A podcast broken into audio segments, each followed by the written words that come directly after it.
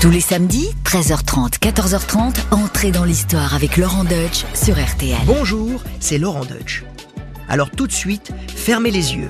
Imaginez les rayons du soleil sur votre peau, le son apaisant du clapotis de l'eau, l'ombre rafraîchissante des dattiers. Ça y est, vous y êtes? On a planté le décor? Alors maintenant, imaginez une femme, mystérieuse, envoûtante. Elle porte un chignon bas sur la nuque et une large bandelette de lin blanc dans les cheveux. Elle a un charme fou.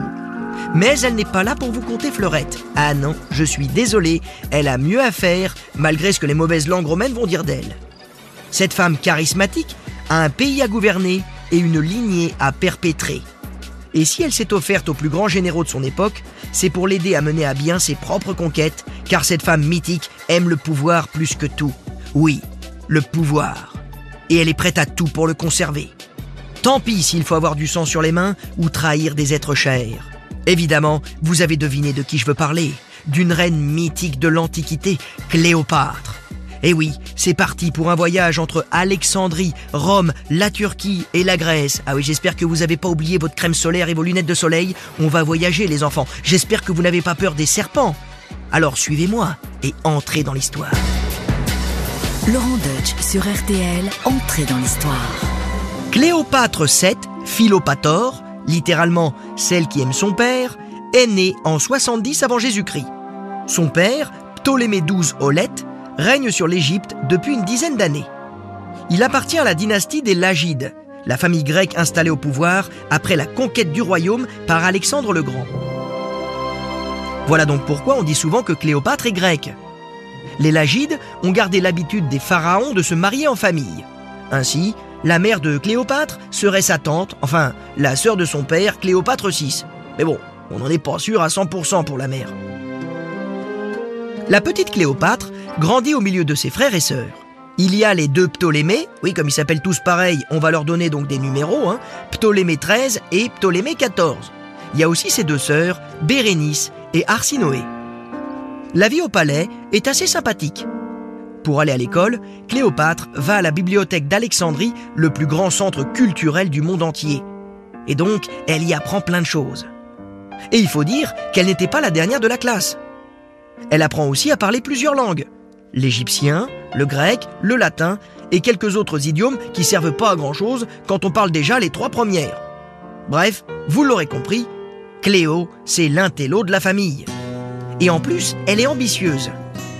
Elle a bien compris que son père n'était pas au niveau et qu'il fallait l'aider un peu.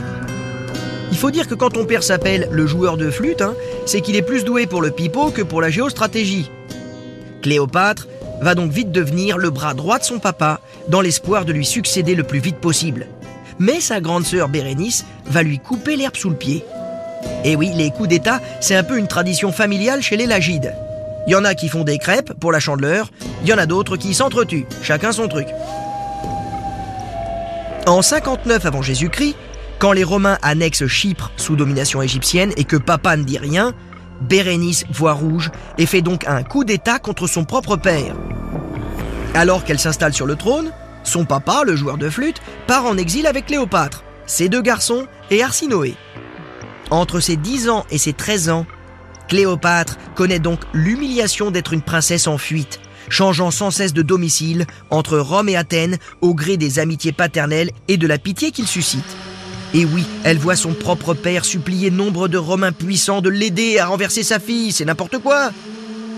À force de compromission, le joueur de flûte convainc le gouverneur romain de Syrie, Aulus Gabinus, de renverser Bérénice et de lui restituer sa couronne. À peine de retour sur son trône, notre joueur de flûte fait assassiner sa fille aînée et laisse les garnisons romaines s'installer en Égypte pour assurer la surveillance du territoire. C'est clairement une colonisation déguisée. Hein Ça se fait en douceur, certes, mais l'Égypte ne s'appartient plus vraiment. Voilà donc le contexte délicat dans lequel grandit la petite Cléopâtre. À 14 ans, elle a compris que ses plus grands ennemis sont les membres de sa propre famille et que les Romains sont en planque pour annexer définitivement le royaume. À 17 ans, Cléopâtre succède enfin à son père. Mais attention, avant de mourir, papa lui a fait un cadeau empoisonné. Elle est en effet obligée de se marier à son frère cadet, Ptolémée XIII, pour régner avec lui. Cléopâtre, prête à gouverner son royaume, impose sa vision de la politique aux conseillers royaux issus de la haute aristocratie. Or, tous ces vieux barbons pensaient que les dominos allaient filer tout doux et que ce seraient eux les patrons. Erreur. Cléopâtre n'est pas là pour faire de la figuration. Résultat, les conseillers montent Ptolémée XIII contre sa sœur en lui faisant croire qu'elle veut l'évincer. Bon, c'était peut-être pas faux après tout. Du coup, les dissensions entre le frère et la sœur sont si grandes qu'une violente dispute éclate. Ptolémée chasse Cléopâtre d'Égypte et menace de la faire exécuter si elle remet un pied sur la terre des pharaons.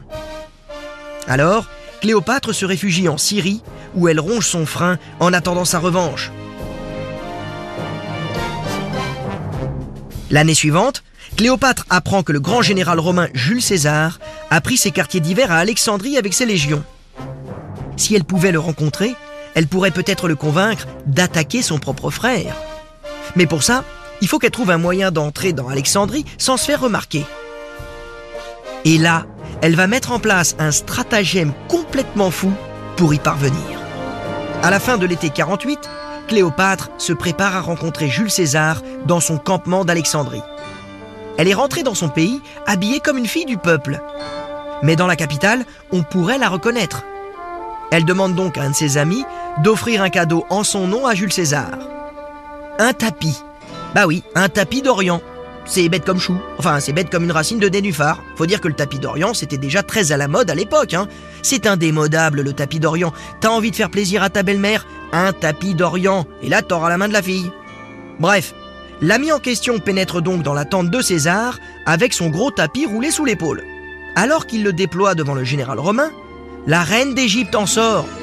Un peu comme le cheval de Troie, tu vois. Ça, c'est quand même une entrée sacrément réussie. On se croirait dans une pièce de Fédo, tu vois, genre ciel, Cléopâtre.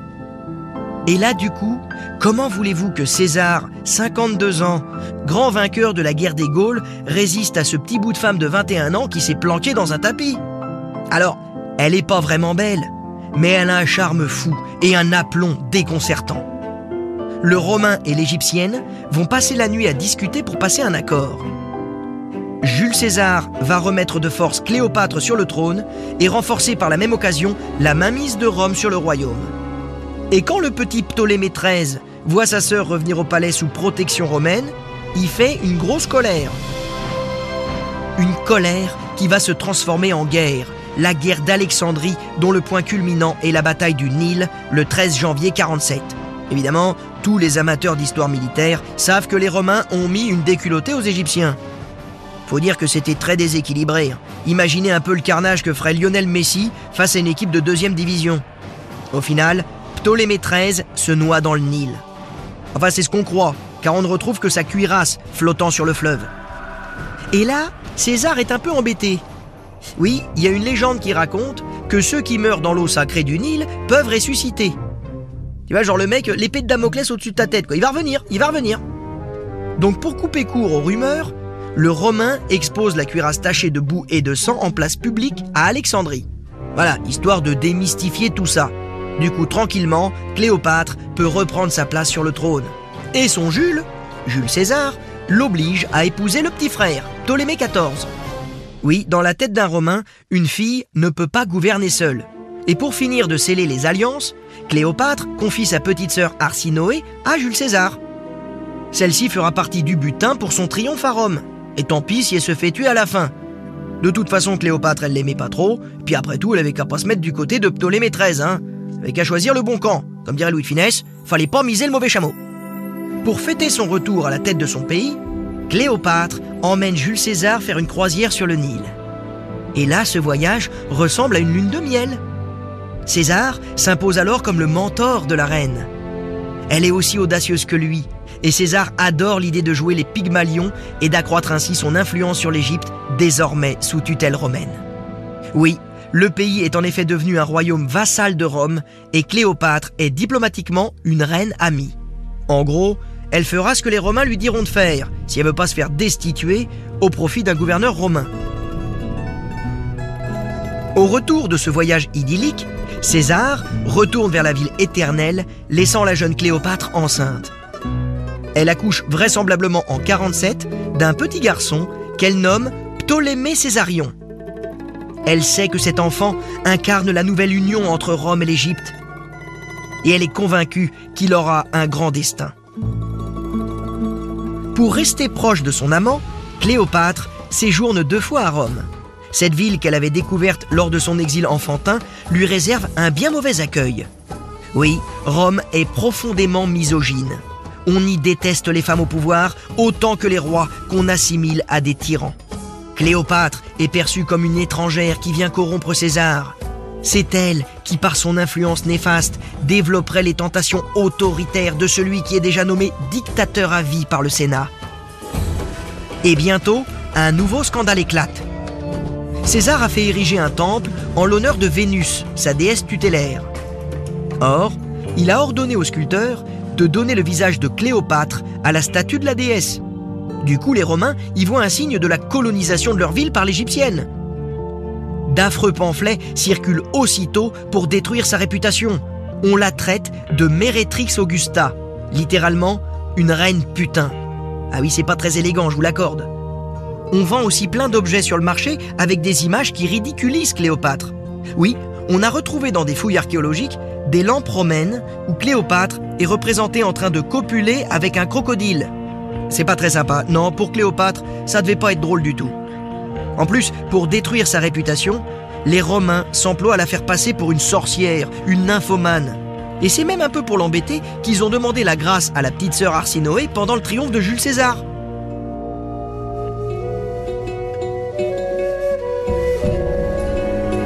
Au matin des Ides de mars 44 avant Jésus-Christ, Cléopâtre est réveillée en catastrophe par ses serviteurs. Un drame horrible a eu lieu.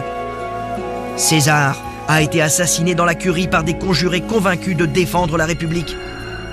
Sans son protecteur, Cléopâtre et son fils Césarion sont en danger. La reine quitte alors l'Italie en catimini et s'en retourne à Alexandrie. La première chose qu'elle fait en arrivant est de commanditer l'assassinat de son frère époux Ptolémée XIV. Oui, ça y est, c'est bon.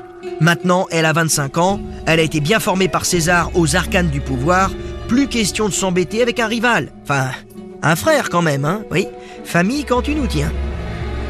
Et pour être certaine que son fils héritera de la couronne, elle l'associe à son pouvoir. Non, alors, rassurez-vous, elle va pas épouser Césarion. C'est quand même son fils, hein Non, non, c'est, je veux dire, tu vois, non, il y a des limites. Bref, pendant que l'assassinat de Jules César fait sombrer Rome dans un nouvel épisode de guerre civile, Cléopâtre, elle, se fait discrète. Pour rester sur son trône, elle doit s'allier au nouvel homme fort de Rome.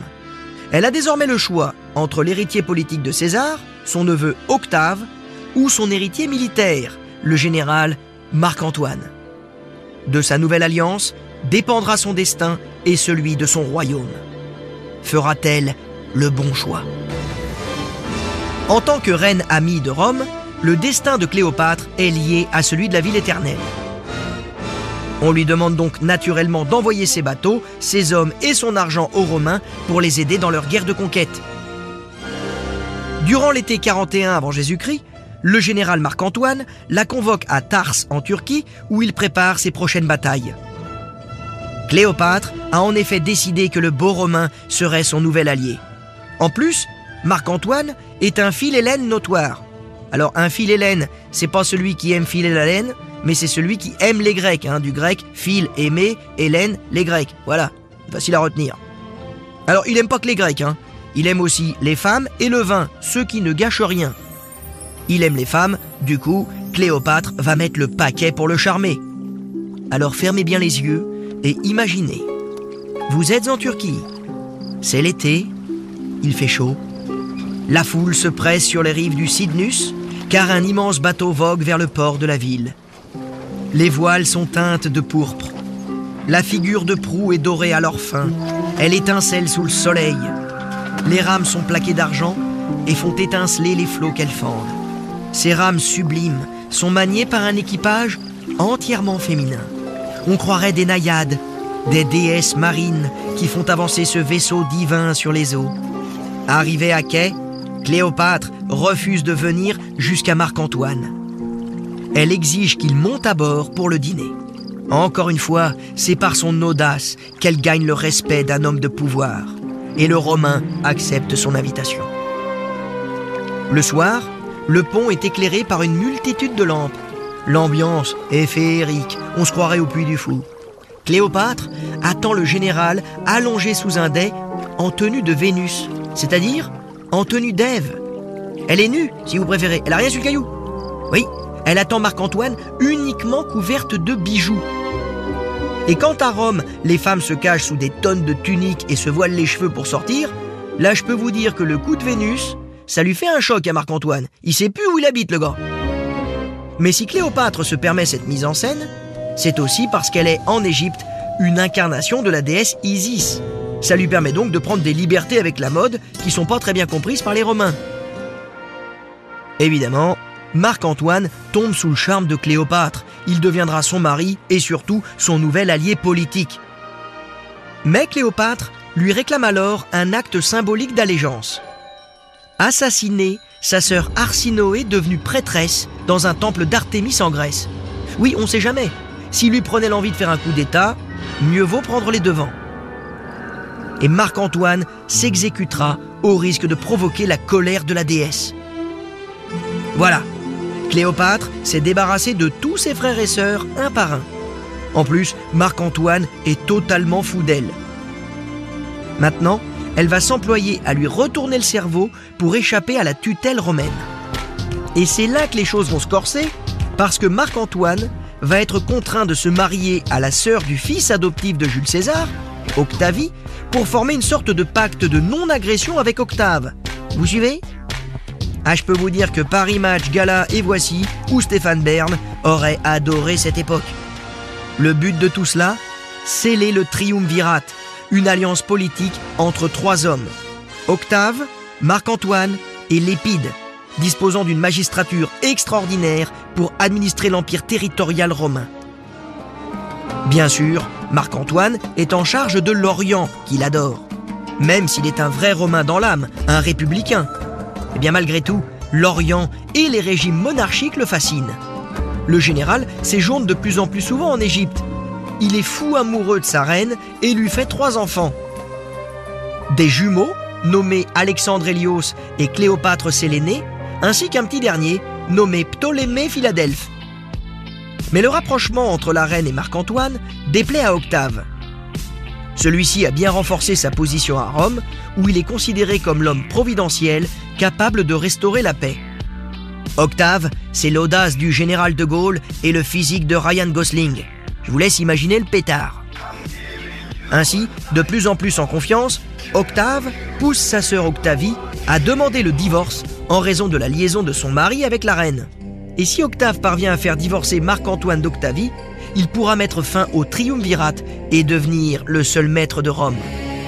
Pour atteindre son but, Octave déclenche une véritable propagande anti-Marc-Antoine en attendant que celui-ci commette un faux pas fatal. Pendant qu'à Rome, Octave excite la haine du peuple contre le traître de la patrie, Marc-Antoine se la coule douce à Alexandrie. Avec sa reine, il fonde le club de la vie inimitable, formé de jet-setters égyptiens qui se vautrent dans l'épicurisme le plus exacerbé. C'est d'ailleurs dans le cadre de ce club qu'a lieu le célèbre épisode de la Perle. Marc-Antoine et Cléopâtre se sont lancés un défi. C'est à celui qui organiserait le dîner le plus cher et le plus somptueux. Le Romain joue le premier. Il organise un dîner pentagruélique. Et je peux vous dire que c'était pourtant pas facile d'organiser un dîner pentagruélique avant que Rabelais ait écrit Pantagruel. Marc-Antoine va faire venir les mets les plus chers des quatre coins du monde. Enfin, le monde à l'époque, euh, c'est la Méditerranée. Hein. On fait donc venir les meilleurs vins, les crustacés les plus frais, les viandes les plus rares, les gâteaux les plus sucrés.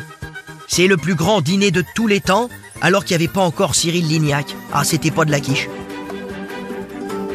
Quelques jours plus tard, c'est à Cléopâtre de lui rendre l'appareil. Le dîner est bon, mais franchement, c'est moins bien. Il hein, n'y a pas de faste particulier. Marc-Antoine se gausse, il a gagné. Mais attendez, elle a pas dit son dernier mot, Cléopâtre.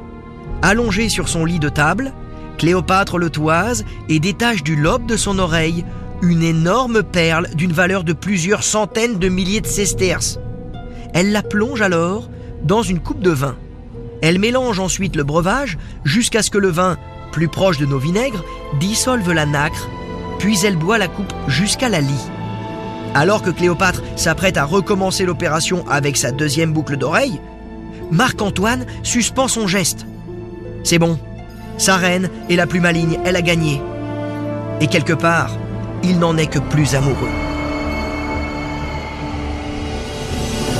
Si les facéties de Marc-Antoine et de Cléopâtre s'étaient arrêtées là, les Romains en auraient fait des gorges chaudes, mais ça n'aurait pas été bien loin.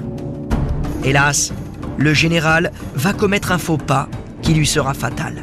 Oui, en Égypte, Marc-Antoine ne fait pas que jouer à Top Chef. Il fait aussi des conquêtes. Des conquêtes territoriales pour la grandeur de Rome. Or, il écrit dans son testament qu'il souhaite léguer les territoires qu'il a conquis au Proche-Orient aux enfants qu'il a eus de Cléopâtre, et que celle-ci doit être reconnue comme la reine des rois. À Rome, Octave fait ouvrir le testament du général en son absence et le lit sur le forum où la foule des citoyens est chauffée à blanc. Marc-Antoine est bel et bien un traître. Il est désormais officiellement considéré comme un ennemi public. Octave alimente dorénavant une propagande contre Marc-Antoine et Cléopâtre si efficace qu'il peut déclarer la guerre au couple. La bataille décisive se tient à Axiom, au sud de Corfou, le 2 septembre 31. Octave et Cléopâtre ont érigé leurs camps respectifs de chaque côté de l'entrée du golfe Ambracique. La flotte de Marc-Antoine se place en arc de cercle dans l'entrée du golfe, renforcée à l'arrière par la flotte de Cléopâtre.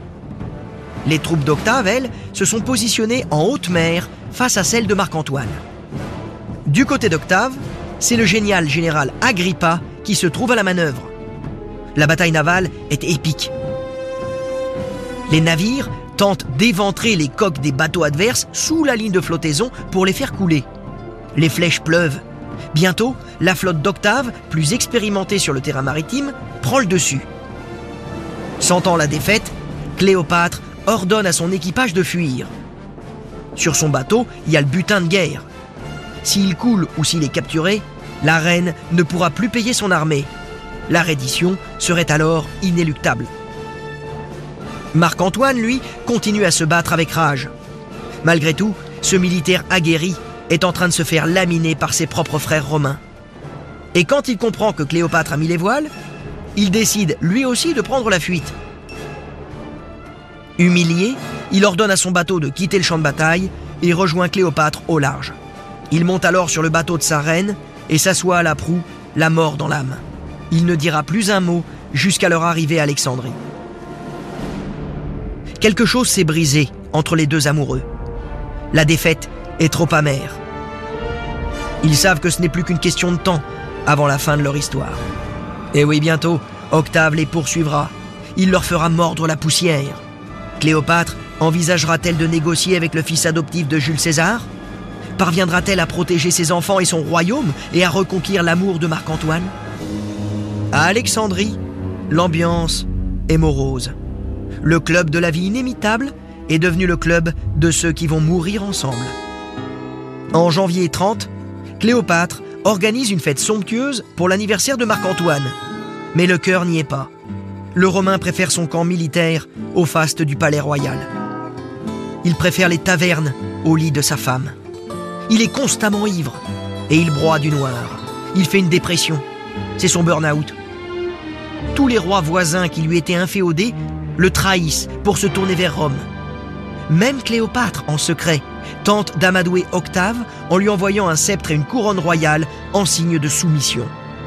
Elle refuse cependant l'odieuse proposition du fils adoptif de Jules César. Assassiner Marc-Antoine contre l'impunité et la conservation de son royaume. Après l'échec des négociations, Octave passe à l'offensive et attaque le détroit du Nil en juillet 30. Il aurait pris Alexandrie sans résistance si Marc-Antoine, dans un sursaut d'orgueil, ne l'avait pas défendu avec l'énergie du désespoir. Cléopâtre, elle, semble déjà avoir rendu les armes. Son but est uniquement de convaincre Octave de laisser son pays à ses enfants. Mais elle ne sait pas comment s'y prendre elle a tout de même une certitude. Octave s'en prendra à Césarion, car César ne peut avoir deux fils. Elle l'envoie alors par précaution se réfugier en Éthiopie. Cléopâtre se retire ensuite dans son tombeau, construit près du temple d'Isis, au cap Lokias, et elle fait courir le bruit de son suicide. Elle espère ainsi mettre fin au combat et pousser Marc-Antoine à la retrouver dans sa tombe. Espère-t-elle mourir avec lui? Mais rien ne se passe comme prévu. Se croyant abandonné par la reine de son cœur, Marc-Antoine tente de se suicider. Il ne fait que se blesser grièvement. Cléopâtre donne alors l'ordre de faire entrer le moribond dans son tombeau et son grand amour meurt entre ses bras. Un peu plus tard, Octave autorisera l'inhumation de Marc-Antoine en Égypte, conformément à son testament. Mais n'y voyez pas un acte de compassion. Et non, il montre par là aux Romains que Marc-Antoine se pensait plus égyptien que romain, et qu'il méritait de mourir en terre étrangère. Puis, Cléopâtre tente une dernière fois de négocier avec Octave, désormais maître de l'Égypte. Mais elle ne cherche pas à le séduire. Elle sait qu'Octave n'est pas du genre à se damner pour une femme. Lui, ce qu'il aime, c'est le pouvoir. Alors, pour lui être agréable, la reine en sursis apparaît devant lui en pénitente. Elle lui offre ses plus beaux bijoux pour sa sœur Octavie, l'ex-femme de Marc-Antoine, et le supplie de laisser ses enfants régner sur l'Égypte sous la tutelle de Rome. Hélas, rien ne fait fléchir Octave. Il veut achever la conquête du royaume des pharaons.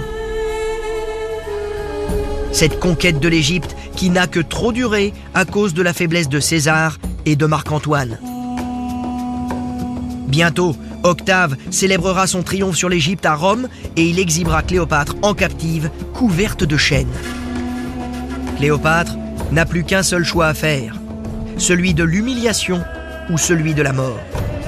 Elle va pas réfléchir longtemps.